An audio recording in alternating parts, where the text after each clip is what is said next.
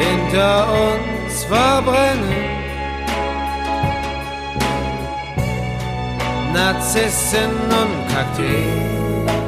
So, also wir sind hier versammelt, um äh, letztendlich einen Podcast zu produzieren. Wir haben ihn mal arbeitsmäßig und dabei bleiben wir wahrscheinlich auch Narzissten und Kakteen gemeint. Es geht um 35 Jahre genannt, es geht um 35 Jahre Element of Crime, es geht um die 15 oder 16. Ich habe jetzt nicht mal ganz im Blick, wie wir das machen, weil wir haben ja auch zwei Live-Alben gemacht. Äh, jemals geht es um alle unsere Langspielplatten und Veröffentlichungen, die sich über diese ganze Zeit 35 Jahre erstreckt haben.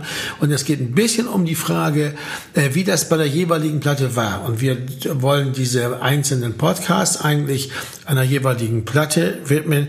Der heutige Podcast ist ja der erste und würde also auf die, sich auf die erste Langspielplatte der Band beziehen. Und das war die Platte Basically Sad. Ähm, das hat jetzt ein bisschen das Problem, dass du, Richie, damals noch gar nicht dabei warst. Ist aber auch interessant, weil du kannst, hast so eine Außensicht auf die Sache. Und ich kannte die Band auch nur vom, von Plakaten den Namen und weil einer meiner damaligen Mitbewohner aus meiner Männer-WG auf diesem sagenumwobenen ersten Konzert im Kopf von euch war, wo es dann zu Mitternacht, glaube ich, noch ein zweites Konzert gab und der kam nach Hause und sagte, Mensch, ich habe eine Berliner Band gesehen, das glaubst du nicht und so weiter. Und da bin ich erst überhaupt erst drauf ja. aufmerksam geworden. Denn wir beide, Jakob, haben ja schon mal vorher eine andere Band gemacht, nämlich, wie hieß sie noch, äh, Neue Liebe. Neue Liebe, genau.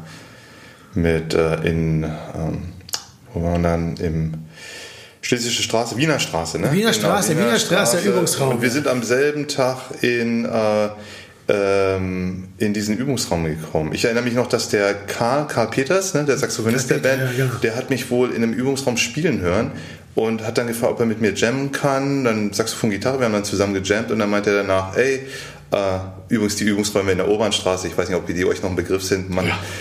Ganz oh, speziell. Oh, ja. ja. ganz eigen. Jedenfalls fragt er, ob ich äh, äh, mal spielen will mit einer Band, mit der er gerade spielt. Und du kamst am selben Tag ja, wie ich hinzu und du hattest leider deine Trompete vergessen. Ich hatte meine Trompete vergessen. Ich weiß gar nicht warum. Ich wurde eingeladen als Trompeter da mitzuspielen. Ich habe meine Trompete vergessen. Das ist, das ist eigentlich ziemlich. Aber das war Neue Liebe. Also Neue Liebe hat es eigentlich nur im Jahre 84 gegeben, kann man so sagen. Ne? Ich habe, äh, das war ungefähr das Jahr, in dem wir das gemacht hatten.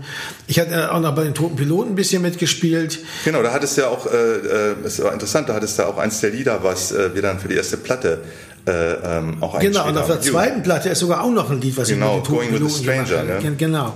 Aber die erste Platte, die erste Platte erschien 1986, wurde aber 85 aufgenommen und 85 im Frühjahr wurde Element of Crime gegründet, aus Neue Liebe heraus eigentlich. Das war ein Sängerwechsel. Ne? Ich habe gesungen. Ja, das Ding war, dass wir, wir haben diese Lieder aufgenommen mit Neue Liebe und dann haben wir uns im Tritonus ja. und dann haben wir die doch uns angehört und gesagt, Kannst du dir gar nicht anhören. Mm. Das ist ja schrecklich. Das kannst, vor allem, du kannst es nicht nur nicht anhören, du kannst es gar nicht aufnehmen. Ja. Du noch einen Schritt zurückgehen. Ja, wir, wir waren von den Aufnahmen der Band Neue Liebe etwas erschrocken. Also es war so eine ziemliche Avantgarde-Rockband, muss man sagen. Es war sehr avantgardistisch. Live war das super. Sehr seltsam und live sehr energetisch. Hat es auch nicht abgegangen. Aber wir haben uns dann überlegt, dass es, ich war jedenfalls der feste Überzeugung, dass es vielleicht doch besser wäre, richtige Lieder zu schreiben und, und, und so die, also richtig so mit, mit Strophen und Refrain und mit richtigen Akkorden und so, weil ich auch mit der Trompete nicht immer nur dieses schräge Zeug spielen wollte, was im Grunde genommen so rein zufällig war.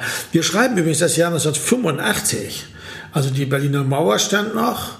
Es gab keine Computer bei den Leuten, niemand hatte Computer, es gab keine Handys, es gab, es gab ganz viele Konzerte, es gab, Richard, du erinnerst dich ja auch, es gab äh, äh, neben dem Loft äh, Veranstaltungsstätten ohne Ende für es, Musik. Es gab, jedenfalls in unserer Welt keine digitalen Aufnahmemöglichkeiten. Es wurde alles analog noch auf Band aufgenommen. Es gab keine, also eigentlich fast gar keine CDs.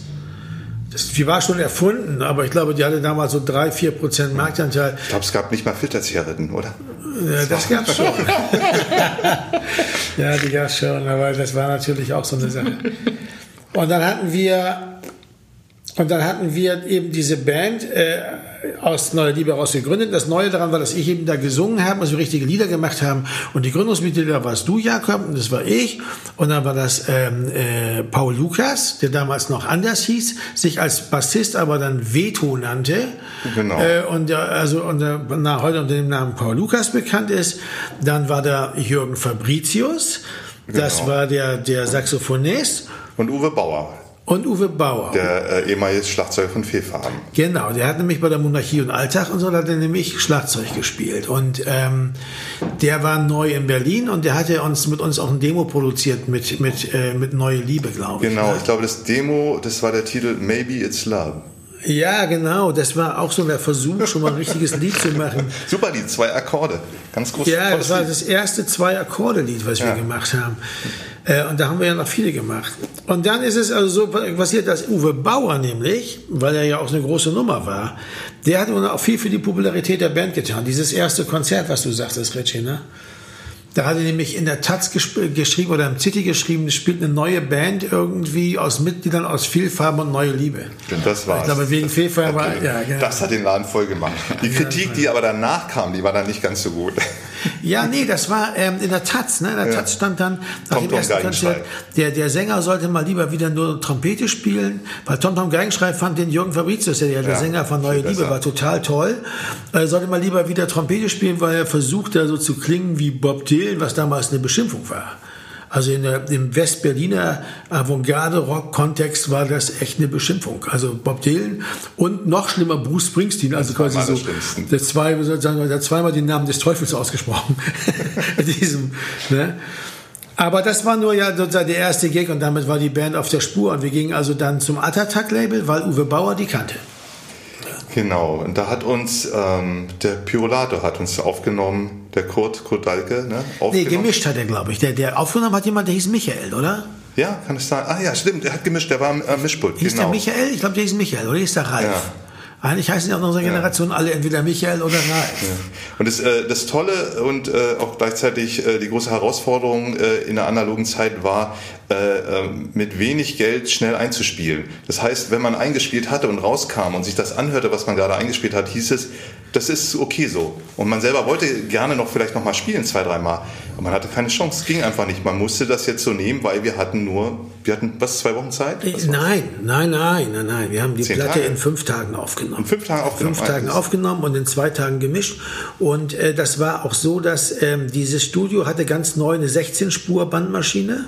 Vorher hatten die nur eine 8-Spur gehabt. Und äh, wir haben in dem Studio gewohnt, im Büro geschlafen, so. Und das war eben Attatak, ein Düsseldorfer Avantgarde-Label, von, die von, das von den Leuten von der Plan gemacht wurde. Der Pyrolator, also Kurt Dahlke, äh, Frank Fenstermacher und äh, Moritz. Ne? Moritz Reichel, glaube ich, hing auch mit drin. Oder jemand, ja, den haben wir aber nie kennengelernt in dem ja. Zusammenhang. Und die hatten ein Sublabel, das hieß Das Büro. Und die haben so Sachen gemacht wie das SÜFF-Doppelalbum und so weiter und eben aber auch uns. Ne? Seni, Trash Museum, solche Geschichten. Dasim Wasm, so eine Krautrock-Band aus Düsseldorf, die waren geil. Ah, ich weiß noch, das Doppelalbum von SÜFF, das war damals, dachte ich, der Wahnsinn. Ja, das Letzten, war auch gut. Ja, aber ich habe letztens noch mal gehört, so 80er-Produktion, total zermixt, finde ich. Also leider. Ja, aber, aber damals war es das ist der Hammer. So. Ja, ja, und die haben also diese Platte aufgenommen und das war eben so, dass man eben sagte, ja, wir spielen alle zusammen, wir müssen das alle zusammen einspielen, weil anders ging es auch gar nicht. Die Zeit war gar nicht, das nacheinander einzuspielen. Man musste dann, und hat dann teilweise Sachen natürlich nochmal ersetzt, weil, weil man sich da arg verspielt hat. Also den Gesang konnte man nochmal neu machen, natürlich immer, manchmal auch die Gitarre oder die Rhythmusgitarre. Bass und Schlagzeug hat man eigentlich immer behalten und so ist ja nicht die Produktion der Band bis heute auch geblieben. Ne? Was aber damals eigentlich ziemlich exotisch gewesen sein muss, weil weil das war die Zeit, wo alle nacheinander aufnahmen eigentlich, weil ich, als ich ungefähr zur gleichen Zeit mit anderen Bands angefangen habe aufzunehmen, da war immer hier die Klickspur und da dann jetzt der Schlagzeuger und dann der Bassist und Klickspur war also, ein riesen Ding. Da war von den acht Spuren auf der auf den Bandmaschine war eine schon mal für die Klickspur weg. Absolut. Da ist das richtig geradezu exotisch, wenn ihr zusammen aufgenommen habt. Also ja, vor allem, ja, wir hatten, weil wir hatten, äh, das ist gut, dass du das erwähnst, Richard, weil wir hatten ja äh, die, die Songs mit Neue Liebe, das war ja äh, äh, der arme Schlagzeuger, der Jürgen Kratzer, der musste ja zum Klick einspielen. Und das war natürlich der Tod, weil wir ja eine Band waren, also auch Neue Liebe hat einfach wild gespielt, das wurde eingespielt und fertig. Das ging aber nicht. Da wurde darauf bestanden, äh, dass da jetzt mit dem Klick und äh, irgendwann saßen wir alle nur noch in so einem Nebenraum und äh, Jürgen Kratzer musste, und dieser musste das dann äh, auf dem Klick spielen. Mühsam, mit Troppen. Immer rein, raus, rein, raus. Ja. Und nach zwei Stunden war klar, sowas wollen wir nie wieder machen. Nee, da hat man die Musik einfach, wurde einfach nee. tot gemacht. Ja. Die Musik wurde einfach tot gemacht. Und, das war, und alle waren der Meinung, man muss das unbedingt, und das ist heute noch so. Noch heute ist jeder der Meinung, man muss unbedingt mit einem Metronom, also mit einem Klick, mit einem fest vorgegebenen Rhythmus einspielen. Warum? Weil also vielleicht ist es interessant, dass die 80er durch die, durch die Unmenge an neuen Effektgeräten, die es ja. gab, ja, das zeichnet ja die 80er aus, deswegen gibt es ja auch so viele kap kaputt gemixte Platten aus der Zeit. Super Material, kannst du aber heute nicht mehr hören, weil es einfach schrecklich mit Effekten überladen. Also wir erinnern uns alle an diese Snare mit dem abgeschnittenen Hall. Das ja. Gated Reverb. Das Gated Reverb, genau.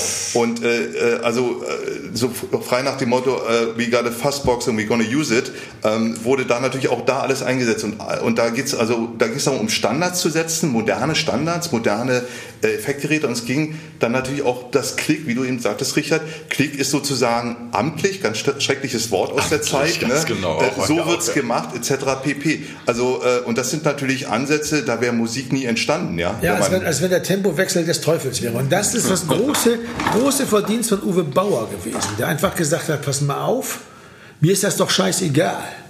Man kann ja auch wilde Musik machen und dann kann man sich auch mal verspielen oder was noch ein bisschen schneller oder langsamer wird. Das kann ja sogar gewollt sein. Er hat auch zu mir gesagt, Sven, hör auf, so versuchen zu singen, als wenn du wie Brian Ferry oder so.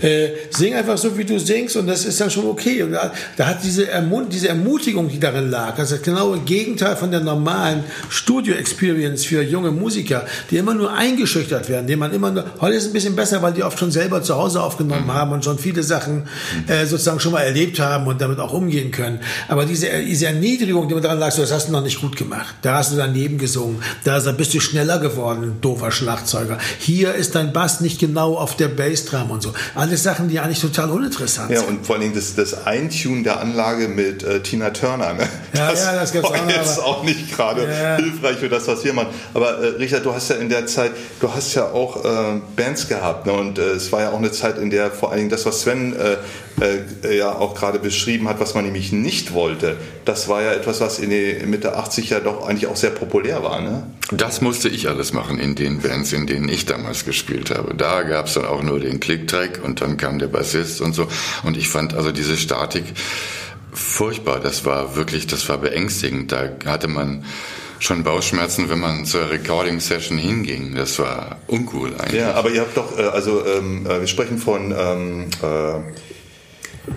Kultureller Einfluss? Nee, die andere Kabarett. Ähm, Varieté Kontrast. Äh, Varieté Kontrast. Jim Salto and the Real Montesi nee, aber Varieté, Varieté Kontrast war zum Beispiel eine Band, die äh, äh, das, äh, warst du nicht gekoppelt an eine Rhythmusmaschine oder an, an, an Sequencer? Ich habe auf einen Sequencer drauf Du gespielt. hast auf einen Sequencer gespielt, ne? Genau. Das ist natürlich ein anderer Grund. Ja. Das ist ein guter Grund, einen Klick zu machen, wenn man einen Sequencer hat. Und das darf man nicht vergessen. Sequencer und die ganze MIDI-Geschichte, das war nicht das Neue, das Neueste in den 80ern, wo man wirklich auch das gegenüber den 70ern anders gemacht. Ich weiß noch zum Beispiel im Attatak-Studio gab es dieses große Ding, da hatten sie so einen extra Namen für dich, für den Dinosaurier oder sowas. So ein riesengroßes Steckfeld, das war ein Sequencer, wo man mit Bananen Bananensteckern sozusagen Sounds zu und Töne zuordnen konnte. Und weil es Bananenstecker waren, konnte man auch mehrere übereinander stecken. Das heißt, man konnte an den gleichen ja. äh, äh, Zeitpunkt, das, das waren jeder, jeder, jede Steckdose sozusagen war ein Zeitpunkt in dieser Sequenz, konnte man die einzelnen Noten sozusagen mit Bananensteckern reinstecken und das dann später sozusagen füttern mit dem Sampler. Und das war, war, war, war grandios, das war so ein, so, ein, so ein weltberühmtes Ding eigentlich. Diese Attack-Leute waren eigentlich elektronische Musik Musiker. Und ich, das, die haben uns aber, die mochten uns und wir mochten sie, aber wir haben halt ein ganz anders produziert. Und das Tolle war, dass die uns nie damit gekommen sind, dass man was mit einem Klick machen sollte und so. Die haben gesagt, MIDI, warum denn bei euch? Nee, Sequencer, das passt zu euch nicht. Ne? Das ja, war das Tolle. Also weil die halt an ihre eigene, an das eigene Material natürlich auch so frei rangegangen ja, natürlich, sind. Ne? Und äh, das war, das war toll. Und die hatten natürlich auch damals eigentlich kurz ein paar Jahre vorher große Erfolge gefeiert mit Andreas Dorau, ähm, Fred vom Jupiter mhm. und auch mit der Plan. Das waren schon auch sehr populäre Sachen in der, ja nicht die erste, die erste Welle der neuen deutschen Welle, äh, äh, die jetzt nicht so wahnsinnig reich wurden, auch nicht, nicht so schlageresk waren, sondern eher so, ein, so ein Kunstding damit drin hatten, so ein Art-Ding. Das sind ja, ist ja diese Welt der, der Kunststudenten, die Musik machen eigentlich in Düsseldorf immer gewesen. Also so, also Kraftwerk, aber eben auch Attatak. Echte Avantgarde. Wasm, ja. äh, diese ganzen Leute, auch ähm, ähm, äh, hier ähm, Propaganda und so, eigentlich Leute, die aus so einer ästhetischen Sicht heraus das machen, so wie auch die Talking Heads. Was uns dazu bringt, ist, was für Musik haben wir damals eigentlich gehört? Naja, Weil ich glaube, wir werden ja hier dazu auch so eine Art, äh, so eine Playlist mit veröffentlichen, wo man sich einfach mal reinhören kann, worum es geht. Also einmal ist die Frage von den Songs, die wir gemacht haben, wir aufgenommen auf der Platte. Da waren neun Songs drauf. Eine war eine Coverversion, Take Me to the River. Und wir haben uns alle nicht vorbereitet auf diesen Podcast. Also nicht so, dass wir uns jetzt hier schlauer tun, als wir eigentlich sind. Ich habe nicht nachgeguckt, deshalb habe ich eben Michael, ich glaube, hieß Michael Kemmler oder, oder so, der, der, der, ähm, ich gucke nochmal nach, der Toningenieur der Platte. Das, das war ein netter Kerl. Äh, aber äh, was für Musik haben wir damals gehört und welche Stücke von dieser Platte sind welche, die wir heute noch, an die wir uns jetzt spontan erinnern, von diesen neuen Stücken? Äh, und wo wir sagen würden, die würden wir auch heute noch spielen. Moonlight auf jeden Fall. Moonlight ist das absolute Signature-Stück, glaube ich auch. Das ist der, Moonlight ist, ist der Hammer. Haben wir das eigentlich auf der Live-Platte jetzt, auf der neuesten drauf? Nee, aber auf der, auf der Crime Pace haben wir es drauf. Ne? Auf der 90er Live-Platte haben wir das drauf, Moonlight. Mhm. Doch, da gibt es eine Moonlight-Version. Mhm. Ich würde einen schlanken Fuffi wetten, ganz ehrlich. Und ich zwar, ich glaube, aus Innsbruck gibt es eine Moonlight-Version auf der Crime Pace. Aber das Moonlight ist das Stück mit den zwei Akkorden. Ne? Das ist das. Fast, ne? Aber das ist. Ja, eigentlich ja. Das ist sehr Velvet Underground-mäßig. Ja. Womit ich schon das, den ersten Namen reingeworfen habe. Velvet den Underground. Zweiten, Talking Heads und dann. Talking Heads und Velvet Underground. Waren Aber Velvet Underground vor allen Dingen. Ganz wie, ja, klar. Das. Weil, weil eigentlich waren wir ja immer nur zerstritten. Also wir haben uns ja nicht immer nur gestritten. Ja, das stimmt. Aber es gab eben so ein bisschen paar, paar Musiksachen, auf die wir uns einfach einigen konnten, wenn wir uns gestritten haben. Und ich glaube, Velvet Underground war sowas. Und eben auch Talking Heads waren sowas. Und Jeffrey Lee Pierce, Gun Club. Gun Club. Ganz wichtig, Wild Weed damals. Ich glaube, die kamen die zur gleichen Zeit oder ein bisschen später, aber davor hat sie diese andere noch gehabt. Das war wahnsinnig, wahnsinnig wichtige Band, großer Einfluss für die Band, ja. Ja, weil in den Bands konnten wir im Grunde genommen äh, ähm, äh, die hatten alle etwas gemeinsam, was wir letztendlich auch für uns gesehen haben, dass wir das so machen sollten. Das ist diese Schnörkellosigkeit. Schmutzige Form, und wobbelige. Ja, und eine Form von Simplizität auch. Ne? Ja. Also, ähm, und es gab Gitarren, ne? was es in den 80er Jahren, äh, da hatte eigentlich das Keyboard eine ziemlich, äh, ziemliche Major das stimmt, ja. Instrumentenwirkung gehabt. Und das, das waren im Prinzip, also ich habe damals gehört, gerne gehört, da wo noch Gitarren gespielt haben. Lloyd Cole and the Commotions wäre sowas gewesen. Aber auch hier, die haben doch neulich noch diese Andromeda Heights, wie hießen sie denn noch? Äh, Steve McQueen, sag schon, fuck. Prefab Sprout. Prefab Sprout, ganz wichtiger Einfluss bei mir gewesen jedenfalls. Ich weiß nicht, wie es bei euch war. Oh, King, King du warst ja mehr so der, der, der, der Freak, der Freak Rock ja, ja, aber, nicht so freakig, aber nicht so freakig wie äh, äh Richard. Ja. Man muss aber, aber sagen, Butthole Surfers, Butthole Surfers ja. zum Beispiel Surfer, im Leathern. Leathern. Ma, Leathern. Leathern. Ja. ja gut. Aber, äh, ja, aber, aber auch sowas wie Glenn Branca und so, da haben ja, alle in der ersten Reihe gestanden. Ja. Und äh, wie, wie dieser verrückte, ähm, ähm, äh, diese ganze Knitting Factory kam ein bisschen später, die ganzen Leute. Aber ähm, äh, John Zorn und so, das kam ein bisschen später, aber die, ähm, dieser Saxophonist ähm, aus New York, siehst du, schlecht vorbereitet. Äh, John ja. Lurie. Nee, nee, davor noch ganz wild, also ganz äh, Maniac. Ähm, na, jedenfalls. Äh, ja, das war, das, das war so eine Art von Musik. Und, und was, äh, das gab natürlich dann immer so Spezialfälle. Also Roxy Music war sicher auch was, wo sich alle darauf einigen ja. konnten. Die waren auch cool. Wie gesagt, das war eine Zeit, wo es ganz viel stark darum ging, in dieser doch eigentlich sehr verbissenen Avantgarde-Szene, aus der wir alle irgendwo kamen. Ich meine, Zatopek, Neue Liebe. Gut, wir haben mit Neue Liebe bei fünf Jahre Taz gespielt, 84, weiß ich noch genau. Völlig untergegangen, total gescheitert.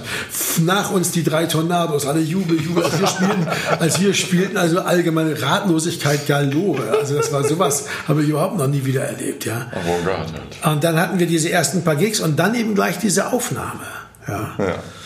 Und ähm, ja, was war ich bei der Aufnahme selbst? Also ich erinnere mich an ein Stück, auf das ich wahnsinnig viel gesetzt habe, was mir sehr, sehr wichtig war. Das war 100 Floors Higher weil das auch so ein, so ein ganz, äh, äh, ganz deutliches Dreiertaktstück war, was ich aber, was aber im Grunde genommen sich erst bei später, bei anderen Songs habe ich das erst, glaub, meiner Ansicht nach, so, oder haben wir das erst hingekriegt, was, was ich mir von diesem Song versprochen hatte. Mhm. So, ein, so, ein, so ein grundsätzliches Gefühl für Dreiertakte, was bei der Band, glaube ich, auch sehr wichtig ist. Was wiederum eigentlich so eine Spur zu Bob Dylan auch legt und so Leuten. Also so eine ganze Folkschiene, die ja sehr viel mit Dreiertakten mhm. arbeitet. Ne? Uwe hatte eine Viererauflösung, ne? Uwe war für Dreiertakte, ja, das war nicht so sein Ding, aber der hatte, der war schon, der hatte einen mächtigen Bums und das war schon ein toller Schlagzeuger, weil er auch so einen ganz eigenen Stil hatte. Ne? Und dann hatte, hatten wir ähm, I'll Warm You Up. Auch ein Stück, was wir durchaus noch viele Jahre, Ja. auch neulich erst Ja. noch gespielt haben. Also was man neulich erst I'll Warm You Up gespielt, war irgendwie geil. Ja, ähm, Und eigentlich auch äh, Five Young Men, auch wenn man das nicht genau sieht, weil es gibt, was sich das Beatles-Pumpen nennt. Dieses Du, Du, Du, Du, Five Young Men. Ja. Und diese Rhythmik, diese Art äh, von äh, Empfindung für so einen Vierertakt, ne? dieses Pumpen im Grunde genommen, das haben wir immer wieder, äh, weil es ist ja auch ein Klassiker, Beatles haben das Ja. ohne Ende gemacht. Das haben wir auch, haben wir auch mal irgendwann wieder aufgenommen, um dann festzustellen, dass es schwer zu spielen ist, weil das echt eine ganz komplizierte und ausgebuffte Harmonik hat. Ja, ständige Aber es ist Harmoniewechsel. Psychedelisch. Ja. Das ist echt ein sehr, sehr gutes Stück. Dann gab es noch eins, das hieß Black and White. Black and White hat ein von äh, äh, acht auf sechs Zyklen verkürztes Intro, weil Uwe Bauer mitten in der Nacht nochmal reinhören wollte und beim Einlegen des Bandes das leider zerrissen hat. Das hat, war, war nicht richtig festgemacht, dann ist es, hat sich das so festgespult und dann ist es gerissen. Und zwar nach anderthalb Takten oder so, sodass wir also dann so ein etwas unrundes Intro dann hatten, weil wir haben es dann einfach dann abgeschnitten und dann war das halt ein bisschen kürzer. Und weil wir hatten ja auch durch diese fünf Tage keine Zeit mehr, das, das zu, zu, zu korrigieren. Das war in Düsseldorf-Gerresheim. Da konnte man mit der Straßenbahn hinfahren, aber das war egal, weil wir sowieso da gewohnt haben. Ne? Also wir mussten ja von nirgendwo da hinkommen, außer einmal. Ja, Black and White, das war so ein Stück, wo man, äh, wo ich, ich weiß noch, beim Spielen hatte ich das Gefühl, das fängt irgendwie an, das hört auf, aber wo will das eigentlich hin? Vor allen Dingen, ich hatte das Gefühl, äh, das, es hat keine, kein, es gab keinen Moment der Erlösung. Jedes andere Stück Ja. hat ja, hat ja so ein, hat da vielleicht ein B-Teil und dann kommt der Refrain und dann fängt der, der, dann kommt der A-Teil wieder, zweite Strophe, ne, so, äh, man setzt dann neu an und so. Das war Black and White und das äh, Stück ist ja auch in, in seiner äh, Machart so, dass es ist einfach ähm, atem- und ruhelos, ne, und dann war es irgendwie vorbei und äh, Ja. das live zu spielen war auch entsprechend anstrengend. Aber das heute zu hören, ist ganz faszinierend, weil man taucht da ein in so eine Welt, wie man eben so war mit 24, 25, 26. Ich meine, das waren so mit meine die ersten Texte, die ich geschrieben habe und die waren auf Englisch. Die waren teilweise echt auch sehr naiv und irgendwie so ein bisschen, ich will nicht sagen ein bisschen flach, vielleicht sogar sehr flach, aber irgendwie auch toll, weil das so, man hat sich einfach alles getraut. Und das war noch ein bisschen der Geist einer Zeit, die eigentlich 85 vorbei war. Das wollte ich nämlich äh, auch auf jeden Fall mal gesagt haben, dass ich glaube, dass 85 so, eine, so ein Wendepunkt war. Die neue deutsche Welle war komplett tot. Wir haben nichts auf Deutsch gemacht damals, weil wir totale Angst davor hatten, damit nochmal verwechselt zu werden. Man hat eigentlich, wir haben eigentlich nur auf Englisch gemacht, weil ich hätte mich damals auf Deutsch nicht, kann, nicht getraut, Songs zu schreiben, weil ich wollte mit dem, was da am Ende bei der neuen deutschen Welle war, auch nichts mehr zu tun haben. Und ähm, aber teilweise so wahnsinnig naive, komische, wie soll man das nennen? Äh, äh, so Texte, going out alone, wasn't looking for adventure. Ich meine, das ist irgendwie schon auch geil, weil das so, so, so, so, so völlig hemmungslos ist. Ja, aber bei, ne? zum Beispiel bei äh, der 100 Floors Higher, ne? 100 Floors Higher, ja. Äh, konntest du den Gilbert O'Sullivan, äh, dieses Stück von ihm? Das, das, das du meinst, äh, äh, ähm, Alone Again. Ja. Ja, was Kann auch so ein, des, so ein des, des, das ist ein desperates Selbstmord. Ist. Ja, so ne? Also Selbstmord- jemand geht da hoch und dann springt Nee, er das, aber. ja, ich kannte das natürlich, aber ich wusste überhaupt nicht, worum es ging. Ah, ja. ich kannte ich als Kind, das war ja, wann war Ja, das? das- das also- 74 oder was? Ja. Da war ich 13. Also Ah, ja. ich kannte das, es war ein Riesenhit, das war, fand ich auch ganz toll. Das war eine schöne Nee, Musik. weil äh, 100 Floors Higher, ne? das ist halt wirklich ein, äh, das ist einfach ein tolles. ja, worum geht es bei dem Lied? Oh, Selbstmord, ne? Aber, Ja, dann, so aber am Ende, findet, oder- er, ja, am Ende findet er dann nicht statt, dann geht Ja, er ja wieder genau, runter und so. Oder auch, äh, ähm, äh, äh, war noch eins, The Long Goodbye. Long Distance. Wir Long waren Distance große Romance. Fans von Chandler und Hammett ne, in der Zeit. als äh, Titel dann, aber die Geschichte eher so, naja, meine Freundin wohnt in einer anderen, also wir wohnen in einer anderen Stadt oder so. Das hat auch viel mit dem eigenen Leben zu tun hat, aber auch die, die, die Geradlinigkeit, mit der man das einfach so rausgehauen hat. Dann It's a Party. It's a Party war ein Lied, ganz stumpf. Das allererste Lied, was ich jemals geschrieben habe, wo ich den Text geschrieben habe. I'm here in the kitchen, sitting on the chair, face to face with a nice girl. Einfach, äh, ich finde Party scheiße, darüber singe ich jetzt. Ja? Und das ist so diese Dreistigkeit.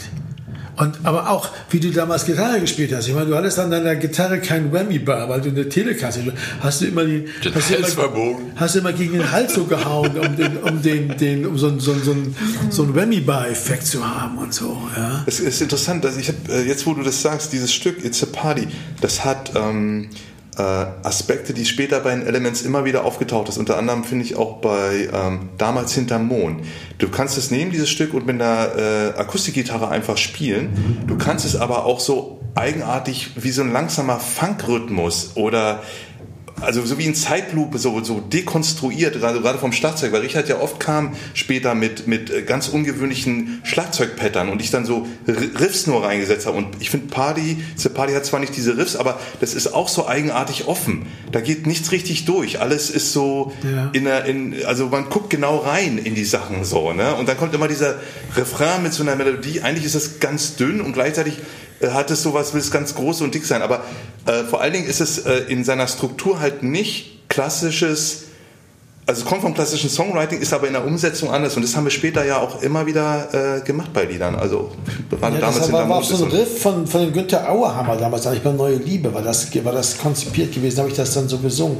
Aber ich glaube, das ist auch ein wichtiger Punkt gewesen, wo wir von Uwe Bauer auch viel gelernt haben. Das war wirklich ein ganz toller Produzent. Das war, ja. Äh, also wenn man sich überlegt, diese Platte in fünf Tagen in einem 16-Spur-Studio, äh, als wir Moonlight aufnahmen, da, da, da, sollte ich denn ja auch, da haben wir ja alles live aufgenommen, da wurde ja gar nichts overgedabt, das war alles live, deshalb wurde das, das Overhead-Mikrofon, was ja nur eins war, es gab ja keine zwei Overheads, so viele Mikrofone gab es nicht. Wurde für den, musste immer für den Sänger äh, abgemacht werden. Habe ich also das als Sänger bekommen, da gab es kein Overhead beim Schlagzeug bei dem Lied. Solche Sachen, die fallen einem dann wieder ein. Ja, ja und äh, dadurch ist die elektrische Gitarre, die du gespielt hast, ne, ja. war trocken zu hören mit auf dem Mikrofon. Ja, ja, genau. Einspielen. Und das war ein Klangeffekt, den wir dann ja. eigentlich sehr schön fanden. Weil, das Geklicke, ne? was, ja, was von, genau. von den Dings. Nein, aber nochmal kurz zu Uwe, der, äh, was, äh, äh, was wirklich sein großer Verdienst ist, äh, die Sicherheit, die er uns gegeben hat. Ja. Nachdem wir diese Aufnahmen mit Neue Liebe gemacht hatten und äh, dieses mit dem Klick äh, für den äh, äh, Jürgen und all diese Sachen, äh, da ins Studio zu gehen und jemand hat so eine absolute Sicherheit, der wusste, genau, was wir, was wir jetzt hier machen, wie wir das machen, wie wir das durchziehen. Der hat das angesagt und dieses große Vertrauen, dass man einfach mal locker lassen konnte und einfach das folgte und das machte, was er sagte. Ja? Und der auch einfach sagte, ich finde es gut, wie du Gitarre spielst. Das, oder ich finde es gut, wie du Schlagzeug spielst. Oder, also war er selber, aber ich finde es gut, wie du Bass, dass er, dass er nie dieses Ding so, äh, das kann man aber besser oder hier hast du einen so. Fehler gemacht oder so. Nein, am Arsch, es gab keine Fehler. Es gab nur Sachen, willst du es normal machen? Ja, ich glaube, ich kann es gerne normal machen. Aber es gab nicht dieses so, oh, das habe ich falsch gemacht. Also diese ganze total verklemmte, blöde, wie soll ich sagen, spießige Art, Musik zu machen, so wo man sagt, das ist falsch und so. Sondern er sagt so, nein, das ist vielleicht, klingt vielleicht seltsam und das habe ich vielleicht auch nicht so gewollt, aber irgendwie ist es aufregend. aber wenn man dann sagt, nee, das ist nicht aufregend, das ist nur langweilig, sorry mal, und das klingt einfach nur schief, dann hat man es nochmal gemacht. Und diese, diese ästhetische Herangehensweise, wenn man als Künstler rangeht und nicht als Beamter, ne, der so das abhakt, der so ein Checkbox hat, Check, Check, Timing, Check, Tuning, Check, ja, das war, glaube ich, der Geist. Der hat, den hat er uns eingeimpft. Und diese Ermutigung, die da drin lag, zu sagen, auch zu mir, zu mir hat er gesagt, Sven, weißt du was, du, hör jetzt mal auf, so zu versuchen zu singen wie Brian Ferry, das wirst du sowieso nie tun. Und das sollst du auch gar nicht tun, weil das macht der ja schon. Du sing du mal so, wie du das meinst. Und das muss ich sagen, hat mir wahnsinnig viel geholfen. Das war echt, äh, das war, das war gut. Ja, und man kommt ja dann auch äh, aus, mit so einer, mit, so einen durch, äh, Prozess zu durchleben mit jemandem.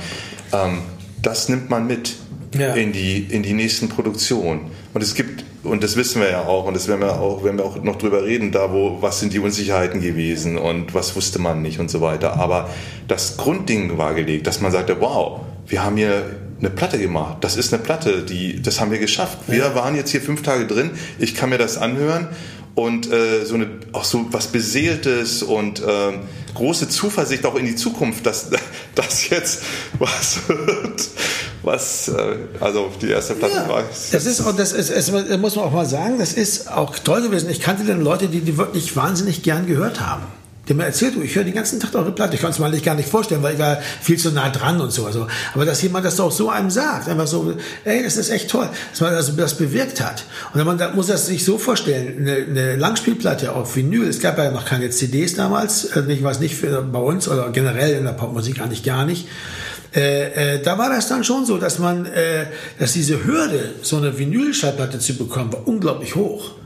Also das, das, das, was. Also heute kannst du sagen, ich presse mir meine, mhm. meine CDs selber im Copyshop und so. Diese wie Vinyl war unheimlich hoch.